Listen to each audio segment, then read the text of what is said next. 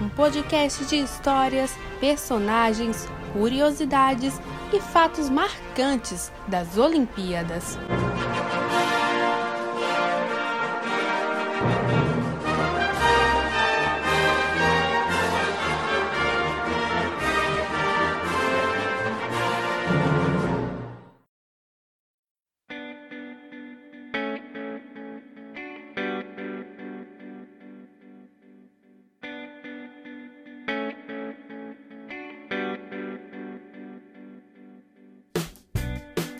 Memória Olímpica no ar! Muito bom dia, boa tarde, boa noite ou boa madrugada, por que não? Para você que nos ouve pela internet, no ar o episódio de número 32 do Memória Olímpica, o seu podcast de histórias, personagens, curiosidades, fatos marcantes dos Jogos Olímpicos. A cada 15 dias, a cada quinzena, nós estamos aqui com um episódio novo, com uma história nova. Nós, nós dois, você já conhece, eu, Eduardo Costa, e ela, Roberta Souza, nós estamos, junto com a nossa equipe, com o Luiz e com o Val, com a Juliana, preparando um material muito especial aí para as Olimpíadas. Está chegando, né? Faltam aí dois meses para os Jogos. Fiquem de olho aí que logo, logo vocês vão ficar sabendo. Enquanto isso, a gente segue contando histórias e hoje, Roberta, nós vamos falar, nós que somos, né, e gravamos também daqui de Sergipe, vamos falar de um conterrâneo nosso, porque somos clubistas, a grande verdade é essa. Vamos falar de um conterrâneo nosso que participou das Olimpíadas lá atrás, ainda no século passado, e foi uma baita história, um rolê para conseguir achar informação. Mas a gente vai falar de um grande personagem da história olímpica no hipismo. A gente não tinha falado de hipismo ainda aqui na Memória Olímpica e também para o nosso estado. Como é que você vai? Opa, Dudu, olá pessoal, né? Dei spoiler semana passada, quer dizer, 15 dias atrás, é, que iríamos falar sim de Sergipe, iríamos falar de um atleta daqui, puxar nossa sardinha, porque a gente ainda não tinha feito isso. E é hoje que a gente vai falar do famoso Chico Leite, o cara que revolucionou, que fez muita diferença no hipismo nacional, e com certeza é uma história muito boa, apesar de não envolver uma medalha olímpica. Envolve uma história muito mais interessante e, e por trás, com certeza fez muita diferença para o que hoje também é uma, um, um, ponto aí de observação quando a gente vai para a Olimpíada e, e, pensa numa medalha brasileira. Com certeza a gente olha para o hipismo com muito carinho, principalmente quando a gente pensa na figura de Rodrigo Pessoa. Então, esse cara, o Chico Leite, é o, o início, por assim dizer, de uma construção da, do, do esporte no país. Com certeza, uma história muito boa para se contar. Bora lá, Dudu! Vamos lá então falar de Francisco Rabelo Leite Neto, Chico Leite, cavaleiro sergipano que participou das Olimpíadas de Roma em 1960. É uma história bem legal de um personagem que certamente vocês não conhecem ou se, ou se já ouviram falar, ouviram muito pouco, e a gente vai falar sobre ele a partir de agora. Como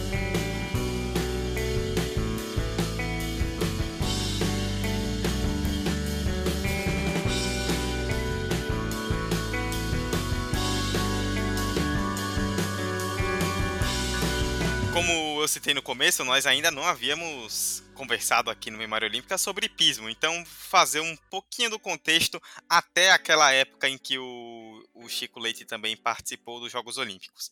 Apesar do uso de cavalos existir desde meados de 3500 a.C., para guerras, comércio, agricultura, o surgimento de esportes com a presença do animal denota de 680 a.C., durante as Olimpíadas da Antiguidade. Essa prática esportiva consistia em uma corrida de charrete puxada por dois ou quatro cavalos, quase como um evento automotivo que conhecemos hoje. Essa eu queria ter visto, viu? Com hum. certeza. É igualzinho a Fórmula 1. É, mais ou menos isso. Só que com cavalos. Se bem que o motor também tem cavalos, né? Mas não esses cavalos. Ô, Eduardo. vamos... Você poderia ter ficado quieto. Vamos em frente. Mas o surgimento do hipismo, propriamente dito, segundo historiadores, é de responsabilidade dos clubes de caça ingleses durante os séculos XV e XVI. O objetivo dessas competições era aprimorar e testar os cavalos utilizados na caça. Mesmo sendo uma prática antiga e que vislumbre nas Olimpíadas da Antiguidade, o hipismo não participou da primeira Olimpíada Moderna, em 1896. Só em Paris 1900 que o esporte apareceu, mesmo com modalidades diferentes das atuais. A modalidade, o hipismo, no caso, ficou de fora em St. Louis em 1904 e só veio a retornar em Estocolmo em 1912, após o conde Clarence von Honsen entrar com a proposta ao COI, o Comitê Olímpico Internacional, que foi aprovada em 1906 das três provas que vingam até hoje: o adestramento, os saltos e o concurso completo de equitação. O país com mais medalhas na história do hipismo olímpico é a Alemanha, com 25 ouros, 13 pratas e 14 bronzes. A primeira participação brasileira no esporte foi em Londres, 1948, nos saltos e CCE, que é a, justamente eu comentei com vocês, que é uma das, das modalidades, né, o concurso completo de equitação, mas sem nenhuma medalha. E assim transcorreu até Atlanta, 1996, quando a equipe de salto formada por Luiz Felipe de Azevedo, Álvaro de Miranda Neto, André Johan Peter e Rodrigo Pessoa beliscou um bronze olímpico. Porém, como a gente já citou anteriormente no início do, do, episódio, a gente não vai falar necessariamente de um ouro, ou de uma prata, ou de uma bronze, a gente vai falar de medalha, a gente vai falar de um cara que de fato fez história por Sergipe no hipismo olímpico, Chico Leite, em Roma, 1960. Vamos lá então para o personagem do nosso episódio, Francisco Rabelo Leite Neto, conhecido como Chico Leite. Ele é sergipano, nosso conterrâneo de Riachuelo, um pequeno município aqui de Sergipe, nascido em 10 de julho de 1931. Completaria inclusive 90 anos agora próximo à Olimpíada de Tóquio se estivesse vivo. Chico Leite demonstrou desde cedo a paixão pela montaria. Na fazenda de seu pai, em Sergipe, né, em Riachuelo, segundo relatos, ele selava e montava nos cavalos mais difíceis. Ele dava aula desde pequeno mesmo, o moleque era brabo. Encarava todo tipo de situação e domava as feras de forma simples. Eram perceptíveis a sensibilidade e a habilidade que ele tinha. Ao jornal Correio Brasiliense em 2016, em uma entrevista para lá, o arquiteto Fábio Leite, um dos quatro filhos de Chico, disse o seguinte, aspas para ele: Eu me lembro de muito pequeno, saindo com ele a cavalo na fazenda do meu avô, em Riachuelo. Ele pediu ao vaqueiro que selasse o cavalo mais arisco. Aí passou a perna no animal e montou. O vaqueiro ficou sem entender porque todos na fazenda evitavam montar o animal, justamente porque ele era mais bravo. Eu costumo brincar que não queria saber nada, só 50% do que ele conhecia sobre cavalos. Porém, a vida em Sergipe não durou muito para o Chico, né? O tempo passou e Francisco se mudou para o Rio de Janeiro, onde começou a carreira militar aos 19 anos, em agosto de 1950, como cadete. Por lá, ele começou a se especializar ainda mais na montaria. Relato do Coronel Torres, em uma pesquisa sobre hipismo militar, destaca Chico Leite da seguinte forma, abre aspas para ele. Uma mistura muito bem equilibrada de organização, competência profissional, excepcional habilidade como cavaleiro, facilidade no trato e companheirismo. Também em 2016, ao Globo Esporte, o sobrinho Henrique Ludovice afirmou que o coronel Rabelo entrou no exército na Academia Militar das Agulhas Negras e optou por integrar a cavalaria. Começou a se tornar, então, um dos principais cavaleiros do país. E aí a gente vai para a questão de resultados, né? Falamos aí dessa paixão por cavalos, vamos partir então para os resultados em si. Ao que se tem datado de conquistas de Chico Leite, cabe destacar como sendo a primeira, né, principal, o ouro por equipes no Campeonato do Exército em 1958, quando ele integrava o Exército no Rio de Janeiro. Neste mesmo ano, Chico participou do Campeonato Brasileiro de Saltos, que é até hoje a modalidade do hipismo com mais destaque do Brasil em Olimpíada, né? modalidade de saltos. E a competição mais importante para Chico antes dos Jogos de Roma foi, sem dúvida alguma, o Pan-Americano, em Chicago, 1959. O evento aconteceu entre os dias 27 de agosto e 7 de setembro, e as provas do hipismo foram disputadas em seis categorias. Foi justamente no salto por equipes que marcamos o nosso nome naquele PAN e que Chico desfrutou pela primeira vez de uma medalha em grande competição a nível mundial. Com um desempenho muito bom, a equipe brasileira foi prata em Chicago, ficando apenas atrás dos donos da casa dos Estados Unidos. Dentro do quadro geral de medalhas, o Brasil ficou em terceiro lugar, com oito ouros, oito pratas e seis bronzes. Uma dessas oito pratas foi a do hipismo que Chico Leite ajudou a conquistar. O PAN foi o teste final para Chico e para a equipe brasileira que foi até Roma em 1960 com a confiança alta em busca de um bom desempenho e que a gente vai começar a contar agora a história nos Jogos Olímpicos de Roma.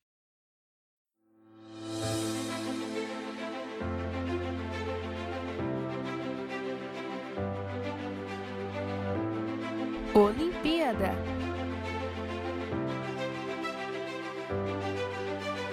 E como diz aquele velho ditado, quem tem boca vai a Roma e quem tem cavalo também vai. Os Jogos Olímpicos de Roma em 1960 foi a primeira e até hoje única vez que uma cidade italiana recebeu as Olimpíadas, uma coisa, um fato bem, bem interessante. E lá estava o coronel sergipano Francisco Rabelo Leite Neto junto à equipe brasileira para as competições de hipismo. Naquele ano, o objetivo da Olimpíada como um todo era apenas ter uma competição normal. Nos jogos anteriores, em Melbourne, em 1956, aconteceu algo bizarro. O governo australiano, temendo a contaminação de seus rebanhos, impôs que todos os cavalos e éguas das Olimpíadas fossem submetidos a uma quarentena longe de seus tratadores. O COI então decidiu que as provas de hipismo não seriam disputadas em Melbourne, e sim em Estocolmo, na Suécia. Pertinho, uma coisa de 30 minutos de carro, ou se você preferir, né, 45 de cavalo, né, para chegar lá. Depois da loucura, em 1960, ficou tudo em Roma mesmo. Isso que eu não entendi, porque assim, acho que alguém que entenda mais de cavalo pode explicar questões geográficas, mas pô, a Olimpíada é na Austrália e os cavalos ficaram na Suécia. É, que rolê aleatório, hein? Completamente. Pois é, imagina quem teve que cobrir a Olimpíada. Todo mundo no, na Austrália e os caras lá na Suécia só cobrindo cavalo. Ai meu Deus, coitado, jornalista só sofre mesmo. pois é, vamos lá. Os bons desempenhos em anos anteriores fizeram o Brasil chegar à Itália com uma boa expectativa, mas de qualquer forma, apenas estar na Olimpíada de forma individual e coletiva já era motivo de muito sucesso para o país. É importante lembrar que, assim, hoje a gente fala de uma era, Roberto e eu falamos aqui, até quando vem medalhas mais novas, de um país que conquista por volta ali entre 10 e 20 medalhas toda a Olimpíada. Antigamente o Brasil era um nada, ganhava medalha num, num acaso aleatório. Então, você chegar na Olimpíada, principalmente naquela época para o Brasil, hoje já é muito grande, mas naquela época você chegar na Olimpíada para o Brasil já era um excelente avanço, já significava algo muito bom. A equipe era chefiada pelo coronel Eloy Menezes e contava com os seguintes atletas: o major Reinaldo Ferreira, o capitão Oscar Sotero, o também capitão Fernando Monzon e o nosso personagem, o coronel Francisco Rabelo Leite Neto. O conjunto era completado pelo cavalo Sultão, a primeira prova foi a individual, em 7 de setembro de 1960, na Piazza di Siena. Na competição, onde o objetivo é conquistar a menor quantidade de pontos possível, né, porque os pontos eles representam punições, então quanto mais pontos pior, Rabelo obteve 29,75 pontos na primeira passagem, 27 pontos por faltas e outros 2,75 por ter estourado o tempo. Ele foi o melhor brasileiro na disputa, mas na segunda rodada apenas os 34 primeiros estiveram presentes e ele, em 39 ficou fora. O ouro e a prata ficaram com dois irmãos italianos, Raimondo Dinzeu venceu e Piero Dinzeu foi o segundo. O bronze foi conquistado por David Broom, do Reino Unido. Quatro dias depois, em 11 de setembro, veio a prova por equipes no Estádio Olímpico de Roma, ele mesmo que hoje recebe jogos de Roma e Lazio na capital. Nada mal para andar de cavalo, né? Eu acho que tem, tem espaço ali, acho que é imponente. Boatos de que alguns cavalos desfilam por lá até hoje, não disse quais. Aí um comentário aí que, que, que, eu vou até deixar, não sou torcedora nem da Roma nem da Lazio, então vou deixar essa, essa, esse comentário aí solto. Nesta segunda prova, a participação brasileira foi bem discreta. Enquanto o Reinaldo Ferreira fez 27,25 pontos, Oscar Soteiro e Chico Leite acabaram eliminados. Com isso, o conjunto brasileiro ficou de fora logo na primeira rodada e esteve longe do topo. O ouro ficou com a Alemanha, que competiu com as partes orientais e ocidentais unidas, um fato bem interessante, com prata dos Estados Unidos e bronze da Itália. Mas a participação, simplesmente por existir, já foi algo muito importante tanto para o esporte quanto para aqueles que conviveram pessoalmente com Chico Leite. O Globo Esporte revelou em 2016 arquivos de registros de família e em um deles há uma imagem do coronel desfilando com a delegação brasileira na cerimônia de abertura dos Jogos de Roma, também no Estádio Olímpico. Foi uma jornada daquelas, uma, uma memória muito boa e um registro que fica aí marcado para toda a história da família.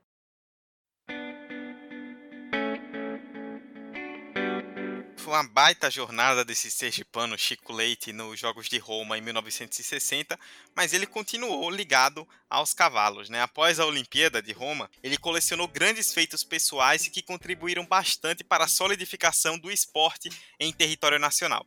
Cabe destacar aqui a participação dele nos Jogos Pan-Americanos de São Paulo em 1963, quatro anos depois lá de Chicago, mesmo sem ter medalhado na competição e também mais na frente um primeiro lugar na categoria dele na primeira Olimpíada do Exército em 1969. Foi também um ótimo resultado. Após os jogos, além das conquistas citadas anteriormente, ele continuou trabalhando, ele que era do Exército, né?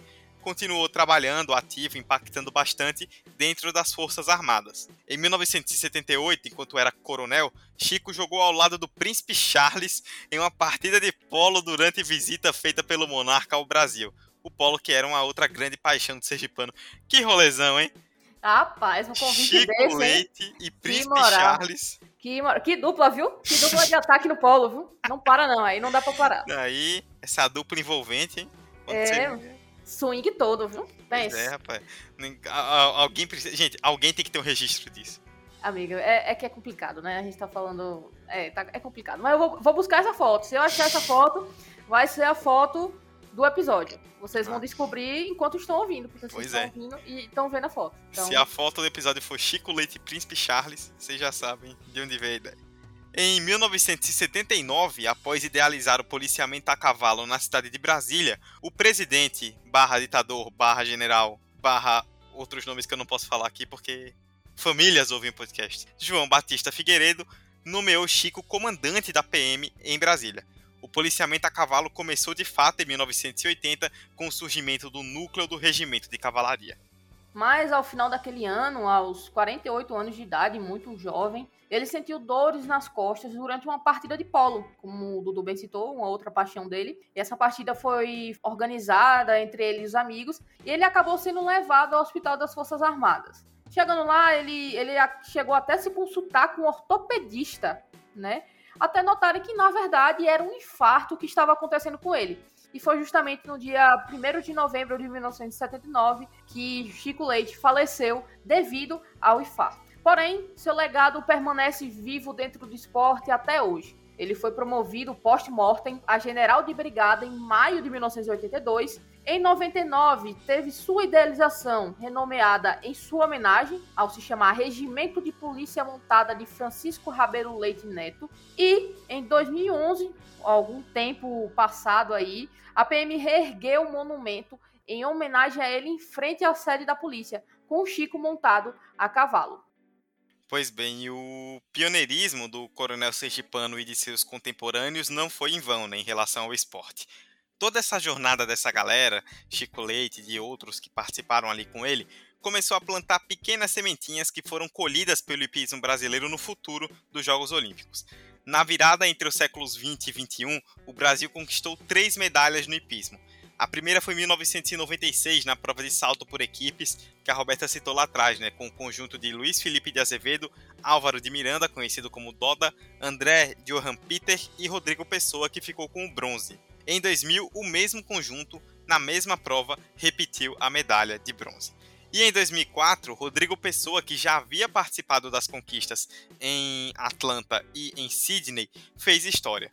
Na prova de saltos individuais dos Jogos de Atenas, ele ficou com a prata, mas sete meses depois, já em março de 2005, o irlandês Chan O'Connor, o vencedor, teve a medalha retirada por doping em seu cavalo. Com isso, Rodrigo Pessoa recebeu a medalha de ouro. É o primeiro e até hoje único ouro da história do hipismo brasileiro em Olimpíadas. Curiosamente, Nelson Pessoa, pai de Rodrigo, cavalgou durante a sua carreira ao lado de Francisco Rabelo Leite Neto, ele mesmo. Ou seja, todo o sucesso foi colhido após a geração do coronel sergipano ter derrubado barreiras quanto ao hipismo olímpico. Seu filho, Fábio Leite, resumiu ao Correio Brasiliense em 2016 a importância do pai. Ele foi capaz de conquistar o que uma minoria muito reduzida é capaz, e numa época de bastante dificuldade. Quem participou de uma Olimpíada sabe a dificuldade. Sergipano de Riachuelo, Chico Leite é um nome que pode ser classificado como desbravador. E dentre tantos outros em tantos esportes, merece reconhecimento por ter ajudado a desenvolver e popularizar de alguma forma uma modalidade no Brasil. Sem dúvidas, sua trajetória está gravada na história olímpica nacional e sergipana e também aqui no Memória Olímpica.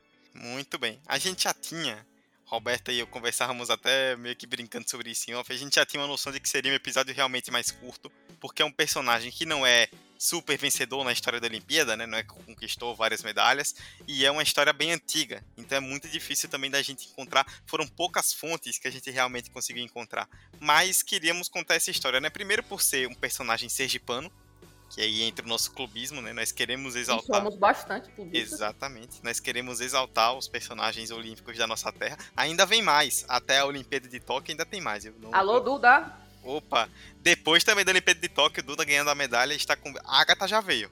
Só falta. Se a Agatha fizer um lobby direitinho, Duda cola aqui. Mas, é, voltando, por ser um personagem sergipano, exaltando um personagem olímpico do nosso estado, por ser um personagem desconhecido, né? Pouquíssima gente, nós mesmos, antes em pesquisas, não tínhamos noção de quem era Chico Leite, né? Nas pesquisas que nós acabamos encontrando esse nome pipocando. E também por ser um esporte que a gente nunca tinha contado a história, né? O hipismo, e que tem medalhas importantes, tem histórias importantes para o Brasil. Então acabamos unindo aí o útil ao agradável. É uma história que não é regada a medalhas, não é super regada a grandes conquistas mundiais, ou no caso até da Olimpíada, por exemplo, mas é uma história de um cara que pode não ser tão conhecido, mas além de ser um nome importante do nosso estado, né, Roberta, sem dúvida ajudou a desbravar um esporte que veio a nos dar muitas alegrias depois. E com certeza, Dudu, um fato interessante sobre a gente contar essa história, além dos motivos que, que, que você citou, é que é um gatilho para a gente voltar a falar de pismo. Então a gente abre uma brecha aí pra gente voltar a falar das conquistas. E aí, quem sabe, em breve a gente não tá contando alguma história de alguma medalha em específico, seja os bronzes por equipe, ou seja até mesmo esse ouro de Rodrigo Pessoa, que até hoje é a, é a figura referência do hipismo nacional quando a gente fala de conquista. Então, talvez, né? Tô deixando aí em aberto, talvez a gente volte a falar de hipismo e trazer outras histórias além dessa daí. E uma coisa que, que eu concordo muito com o Dudu é que, por vezes, como a gente mora no menor estado do país, a gente se esquece que daqui saem grandes pessoas, grandes figuras, é, seja por sua representatividade, seja por quem são, seja por seus, pelas suas conquistas, seja pelo que for. Então é sempre bom a gente trazer alguma coisa nesse sentido, né? Para você, ouvinte, que não é daquele estado, que é de outro estado, conheça né? Assim como a gente também aprende, né? E a gente conhece, para que você conheça e saiba que, que Sergipe tá aqui, né? A gente sempre faz umas coisas legais. Inclusive, o Memória Olímpica é um podcast sergipano, então se a gente traz esse tipo de informação e a gente, nesse momento, fala de um personagem sergipano, é porque a gente quer enaltecer nossa terra e mostrar que a gente tem grandes coisas por aqui. É isso, né, Dudu? É isso, Roberta. Você nem tem muito mais o que acrescentar. Você foi, como sempre, perfeita na sua. Ah, muito obrigada. Na sua colocação, é isso, né? Ajudar a valorizar os nossos personagens aqui também. Contar histórias de sergipanos que participaram de Olimpíadas é sempre muito, muito, muito legal. E boatos que o próximo episódio é bombástico. Ih, rapaz, oh, olha o spoiler, olha o spoiler. Eu, não, esse, daí, é... esse daqui eu não vou falar absolutamente nada, ah, tá. certo? Tá. Absolutamente olha, nada. olha a zica, viu? Eu vou ficar quieta, não. Olha a zica quieta. literalmente nesse episódio. Olha a zica literalmente. Pois é, apenas digo isso. Bom, para você que quer nos seguir, que ainda não segue, as nossas redes sociais, arroba Olímpica Memória no Instagram e no Twitter. Nós estamos no Anchor, no Spotify, no Apple Podcasts, Google Podcasts, Orelo, Deezer, tudo que é agregador no seu aplicativo favorito de podcast. É só pesquisar por Memória Olímpica e você vai nos encontrar. Esta foi a edição de número 32 do Memória Olímpica, onde contamos a história de Chico Leite, sergipano de Riachuelo, que participou no hipismo nos Jogos de Roma em 1960. Estaremos de volta na próxima quinzena com mais uma história olímpica. Sítios, Altios, Fortios, até daqui a 15 dias. Tchau!